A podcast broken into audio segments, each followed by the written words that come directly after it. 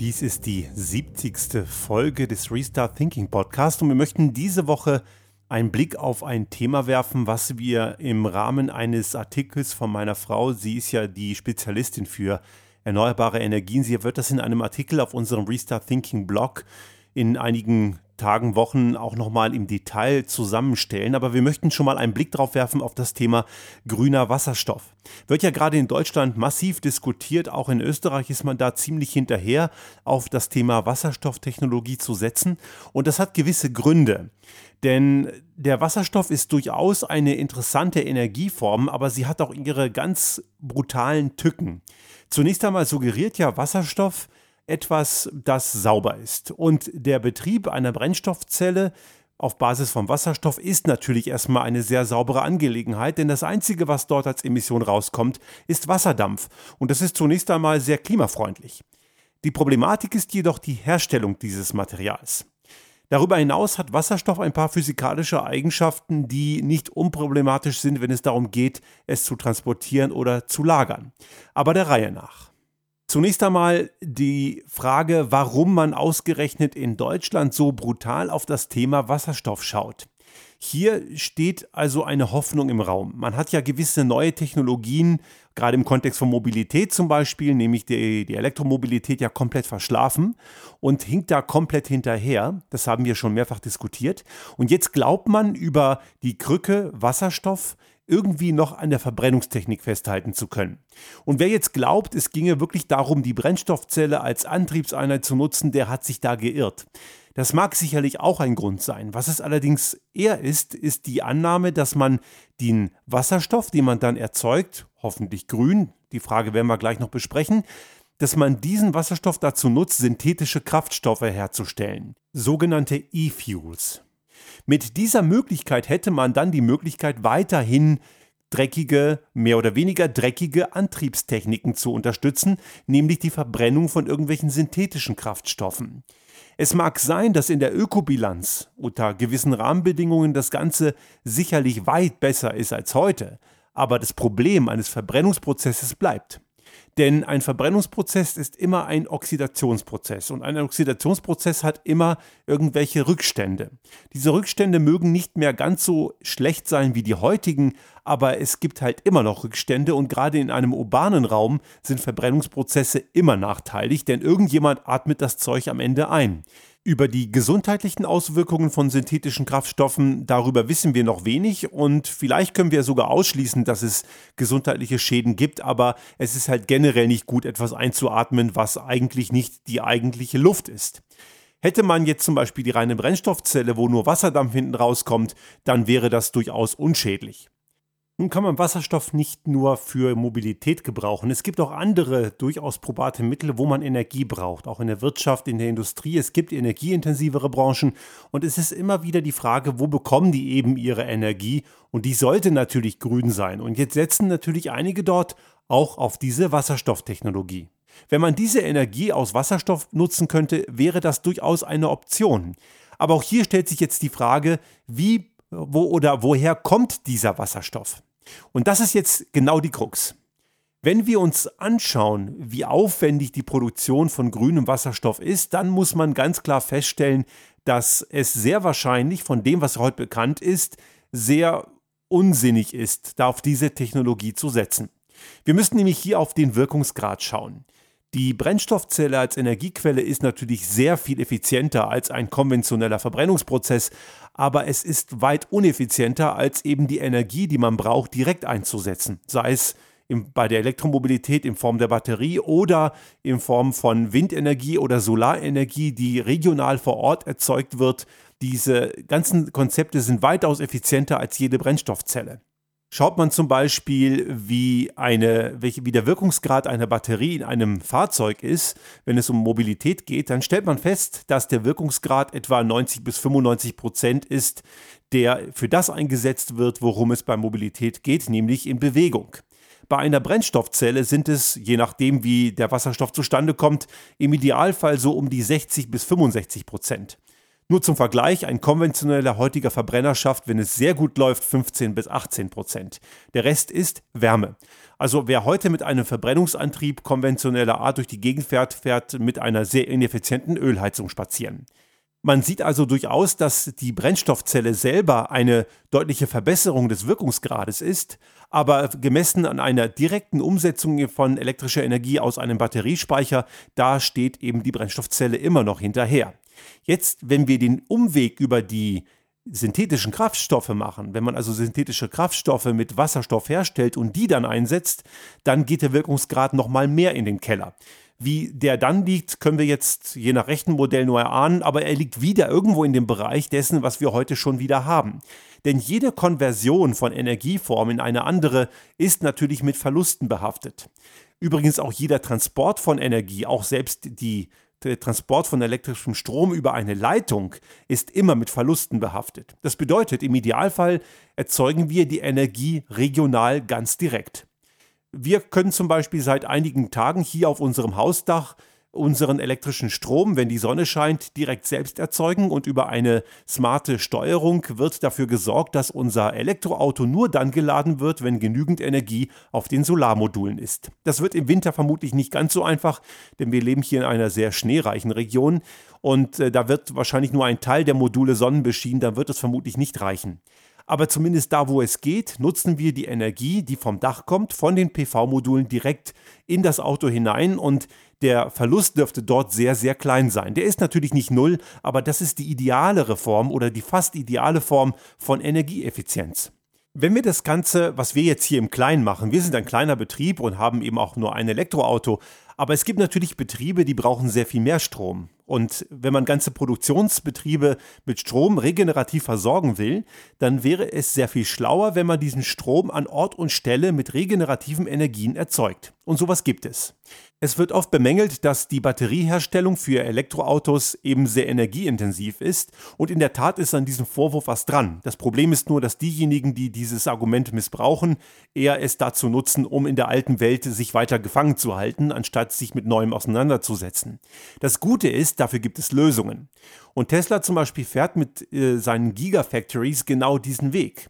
In der Wüste Kaliforniens, wo es sehr viel Sonne gibt, werden diese Gigafactories mit Solarenergie betrieben. Das heißt, das gesamte Dach dieser Produktionshallen ist mit PV-Modulen gepflastert und der Strom für die Herstellung der Batterien kommt eben aus der Sonne und das zu 100 Prozent. Das schaffen die mittlerweile sehr gut. Und nun muss man natürlich fairerweise sagen, dass Kalifornien ein ziemlich sonnenbeschienenes Teil Erde ist und dass es dort dafür sicherlich prädestiniert ist, mit Solarenergie zu arbeiten.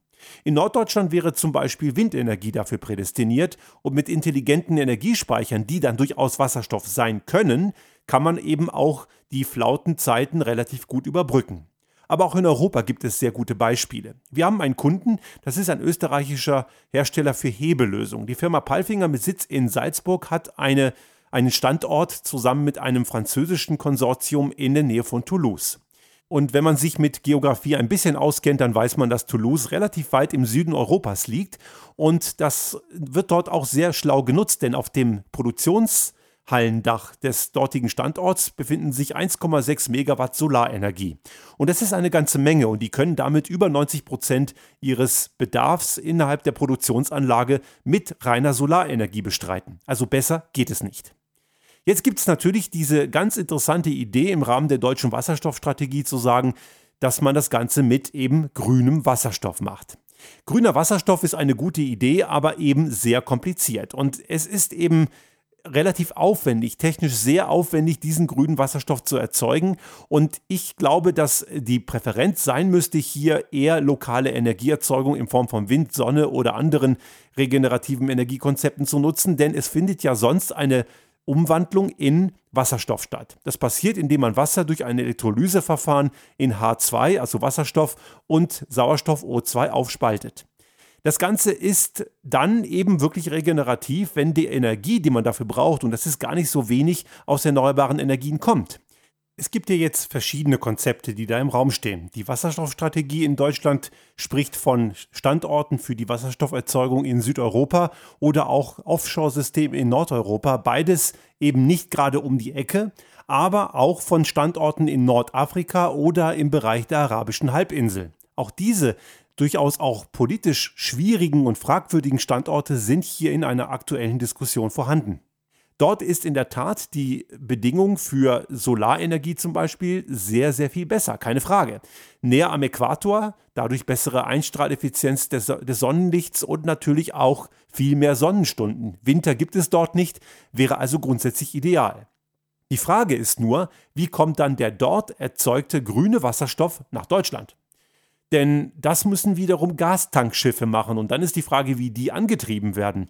Wenn es schlau ist, dann vielleicht auch mit Wasserstoff, aber davon sind wir noch relativ weit entfernt, also kriegen wir hier schon mal das erste Problem. Und in dem Moment, wenn der Wasserstoff dann in Deutschland ist, dann ist er noch nicht am Ort, wo er gebraucht wird, sondern in irgendeinem Hafen irgendwo an der Küste. Und dann kommt der nächste Transport, entweder Pipelines oder Lkw, die das ganze Ding weiter befördern. Das ist wiederum mit einem Energieaufwand behaftet. Also das bedeutet, jeder Kilometer, jede Meile, jede Seemeile, die dieser Wasserstoff transportiert wird, senkt die Energieeffizienz. Und jetzt haben wir noch ein weiteres Problem. Wasserstoff ist ein sehr kleines Molekül. Wasserstoff kommt ja molekular vor, eben H2. Und da Wasserstoff sehr klein ist, ist es auch sehr flüchtig. Also es ist relativ anspruchsvoll, dieses Gas zu befördern, denn Wasserstoff neigt dazu, in die Zwischengitterplätze von Metallen hineinzugehen, was in der Vergangenheit bei bestimmten Metallen auch zur berühmt-berüchtigten Wasserstoffversprödung geführt hat. Bestimmt kennen Sie die Kongresshalle in Berlin. Die hat irgendwann mal einen Einsturz erlebt in den 60er Jahren und das kam eben dadurch zustande, dass, das, dass die Dachkonstruktion, eine Stahlkonstruktion, durch die Versprödung durch Wasserstoff instabil wurde. Auch in der Flugzeuggeschichte kennen wir diesen Effekt, die de Havilland DH-106 Comet. Das war das erste strahltriebgetriebene Verkehrsflugzeug der Welt und auch dort gab es Unfälle in den 50er Jahren durch eben die Instabilität von Metallbauteilen am Flugzeug, in dem Fall Aluminiumlegierungen, die durch das Eindringen vom Wasserstoff mit der Zeit eben instabil wurden. Diese Probleme sind mittlerweile nachhaltig gelöst, aber das zeigt einmal mehr, wie sehr doch die dieses Thema Wasserstoff nicht unproblematisch ist. Denn während des Transports von Wasserstoff haben wir es ganz sicher mit einem gewissen Verlust zu tun. Diese Tatsache, dass Wasserstoff auch in diese Zwischengitterplätze von Metallen eindringt, hat zwar auch Vorteile, man kann durchaus auch Metalle als Wasserstoffspeicher verwenden und es gibt diverse Arbeitsgruppen, ich habe damals mal in einem Institut promoviert, wo es eine Arbeitsgruppe gab, die sich mit Wasserstoff in Metallen beschäftigt hat und das ist durchaus ein sehr vielversprechender Ansatz. Aber all diese Erkenntnisse dürfen eben nicht darüber hinwegtäuschen, dass eben Wasserstoff nicht so unproblematisch ist, wie es oft wirkt. Und viele glauben halt, das sei ja eine sehr einfache und effiziente Alternative zu anderen Energieträgern. Natürlich ist es das in einer gewissen Art und Weise, aber es ist eben auch problematisch. Eben die Tatsache, dass dieses Molekül relativ klein ist und damit sehr flüchtig, weil es eben sich durch solche Zwischengitterplätze verflüchtigen kann, heißt im Endeffekt, dass wir weniger Wasserstoff an, in einer Pipeline am Ende rausbekommen, als wir vorne reinschieben. Und man darf natürlich auch nicht übersehen, dass Wasserstoff ein nicht ungefährliches Gas ist. Schließlich reagiert es mit Sauerstoff unter gewissen Rahmenbedingungen zu einer Knallgasreaktion und die ist nicht unbedingt immer gewollt. Und wenn sie eintritt, können Schäden eben sehr, sehr groß sein. Also mit Wasserstoff hantieren, da muss man eben aufpassen. Das ist kein harmloses Gas, wie mal so eben Pressluft ist oder irgendwelche anderen Gase. Wasserstoff ist eben gefährlich. Man muss also hier ganz klar sehen, dass man diese Probleme in den Griff kriegen muss. Und jetzt haben wir, wenn wir über die Herstellung von Wasserstoff in Staaten wie Nordafrika oder auf der arabischen Halbinsel diskutieren, einen weiteren Aspekt, den dürfen wir hier auf keinen Fall ausblenden, nämlich die Abhängigkeit von Staatensystemen, die zum Teil sehr fragwürdig ist. Jetzt werden einige sagen, ja, haben wir heute auch schon. Wir hängen ja heute auch an der Abhängigkeit vom Öl und auch von Erdgas. Das ist dann eher so Richtung Russland und eben damit in der Abhängigkeit von fragwürdigen Staaten. Nur das ist ja ein Problem. Uns muss immer klar sein, dass diese Abhängigkeit vom Öl schon seit Jahrzehnten dazu geführt hat, dass in vielen Regionen der Welt Kriege geführt werden. Und diese Kriege machen die Welt nicht besser und machen gewisse Regionen instabiler. Der Grund, warum Menschen aus gewissen Regionen der Welt flüchten, liegt an der Gier nach Öl. Und nicht zuletzt die Großmächte Russland und die USA sind ja nicht gerade unbeteiligt daran gewesen und auch heute nicht, dass diese Instabilitäten da sind. Das bedeutet, wenn wir Wasserstoff in diesen Regionen erzeugen wollen, dann bleiben diese Instabilitäten und diese Abhängigkeiten und das kann ja nicht unser Interesse sein. Wir sehen also, dass der grüne Wasserstoff in der Form, wie es gerade Peter Altmaier, der deutsche Wirtschaftsminister, und äh, ein, das, die deutsche Wasserstoffstrategie ansetzt, eher eine Illusion ist. Das wird so nicht funktionieren. Also wenn Wasserstoff, dann müssen wir ihn auch regional erzeugen. Und das ist eben sehr aufwendig und in der Region, in der wir leben, nicht unkompliziert. Ich will keineswegs damit sagen, dass das nicht geht. Es geht sicherlich und man kann da einiges machen. Ich glaube auch, dass Wasserstoff eine sehr gute Idee ist, um überschüssige erneuerbare Energie, die wir an bestimmten Tagen im Netz haben, sinnvoll umzusetzen. Wasserstoff kann ein sehr effizienter Energiespeicher sein, den wir dann an den Stellen, wo er gebraucht wird, einsetzen können. Aber Wasserstoff ist eben ein sehr wertvoller und kein in üppigen Mengen vorkommender Rohstoff. Und ich glaube daher, dass die Illusion von einigen Altgeistern, die immer noch an der Verbrennertechnik festhalten wollen, als Idee, sich daran wirklich weiterhin festzubeißen, dass der nicht aufgehen wird. Wasserstoff ist eine kleine Puzzle-Technologie innerhalb eines großen Konglomerats an erneuerbaren Energien. Aber wir sollten daran arbeiten, dass Energie lokal, regional dort erzeugt wird, wo sie gebraucht wird. Local for Local ist hier der Ansatz. Ich habe das in unserem Restart Thinking Focus Beitrag von dieser Woche, der ist diese Woche online gegangen, auch nochmal thematisiert. Gerade bei Energie sind lokale Konzepte sehr viel effizienter und schlagfertiger, weil wir uns eben diesen ganzen Transportaufwand sparen. In einem gewissen Rahmen wird der Transport natürlich nötig sein, aber den sollten wir so klein wie möglich halten und auch Konversionen von Energieformen in eine andere sollten vermieden werden. Es wird nicht immer gehen, aber es sollte eben vermieden werden. Generell muss man klar sagen, Deutschland hat ja, und das haben wir in dem Podcast von letzter Woche zur, zum Kohleausstieg ja auch schon thematisiert, die Energiewende komplett versemmelt. Hier wäre also der richtige Ansatz gewesen, die Energiewende richtig voranzutreiben und anstatt Windenergie zurückzubauen und auf irgendwelche Windkraftgegner, die mit fadenscheinigen Argumenten von Tierschutz und sowas, was ihnen ja sonst normalerweise am Popo vorbeigeht, versuchen Windkraft zu torpedieren und lahmzulegen, die sollte man eher klein halten und Windanlagen dort bauen, wo es sie heute schon gibt und das Repowering weiter voranbringen. Denn die Windenergie ist so ziemlich die günstigste und effizienteste Energieform, die wir haben. Natürlich gibt es auch weitere tolle Ideen und einige tolle Ideen kennen wir wahrscheinlich heute noch gar nicht. Es geht also darum, das voranzubringen und ich glaube, da war Deutschland vor einigen Jahren mal Spitzenreiter. Diese Spitzenreiterrolle hat Deutschland längst verloren. Österreich ruht sich viel zu lange und viel zu sehr auf die Wasserkraft aus und behauptet ständig, dass hier schon so wahnsinnig viel passiert ist, weil ja so viel Wasserkraft da sei. Nun, das ist ein Relikt von gestern. Die Wasserkraft gibt es schon lange. Das Aachenseekraftwerk hier in Tirol, das gibt es seit den 20er Jahren. Und das liegt einfach an der Topografie. Das ist der, den Rahmenbedingungen geschuldet. Aber das reicht eben nicht. Auch hier in Österreich muss man noch viel mehr auf erneuerbare Energien setzen. Wir haben hier in Tirol zum Beispiel große Einschränkungen. Wir könnten auf unser Dach durchaus die doppelte Menge an Solarenergie draufballern, aber das wird uns einfach nicht gestattet oder wenn nur mit sehr hohem Kostenaufwand, was am Ende für uns als Betreiber überhaupt gar nicht machbar ist. Und das sind eher Schikanekosten, denn der lokale Netzbetreiber hat einfach kein Interesse daran, dass die regionalen, die, die kleinen Betriebe ihren eigenen Strom machen, denn das ist nicht gut fürs Geschäft. Halten wir also fest, die Idee vom grünen Wasserstoff ist eine grundsätzlich gut gemeinte Idee, aber sie hat eben massive Stolpersteine. Und es ist eben nur dann sinnvoll, wenn man diesen grünen Wasserstoff auch lokal, regional erzeugen kann. Das Importieren aus irgendwelchen fragwürdigen Drittstaaten über lange Wege ist sicherlich nicht sinnvoll. Generell sollten wir immer darauf achten, Energie einzusparen, also energieeffizienter zu werden und natürlich, wenn wir Energie brauchen, diese möglichst lokal zu erzeugen. Der Ansatz aus Wasserstoff, auch wenn er grün erzeugt ist, synthetische Kraftstoffe zu machen, um damit krampfhaft an der alten und nicht sinnvollen Verbrennertechnik festzuhalten, muss man als Rohrkrepierer bezeichnen. Die Effizienzkette wird dort noch einmal mehr verschlechtert und Verbrennungsprozesse sind und bleiben immer problematisch. Wasserstoff Insbesondere grüner Wasserstoff ist ein sehr wertvoller und ein eher seltener Rohstoff. Wir sollten ihn dort einsetzen, wo er wirklich Sinn macht.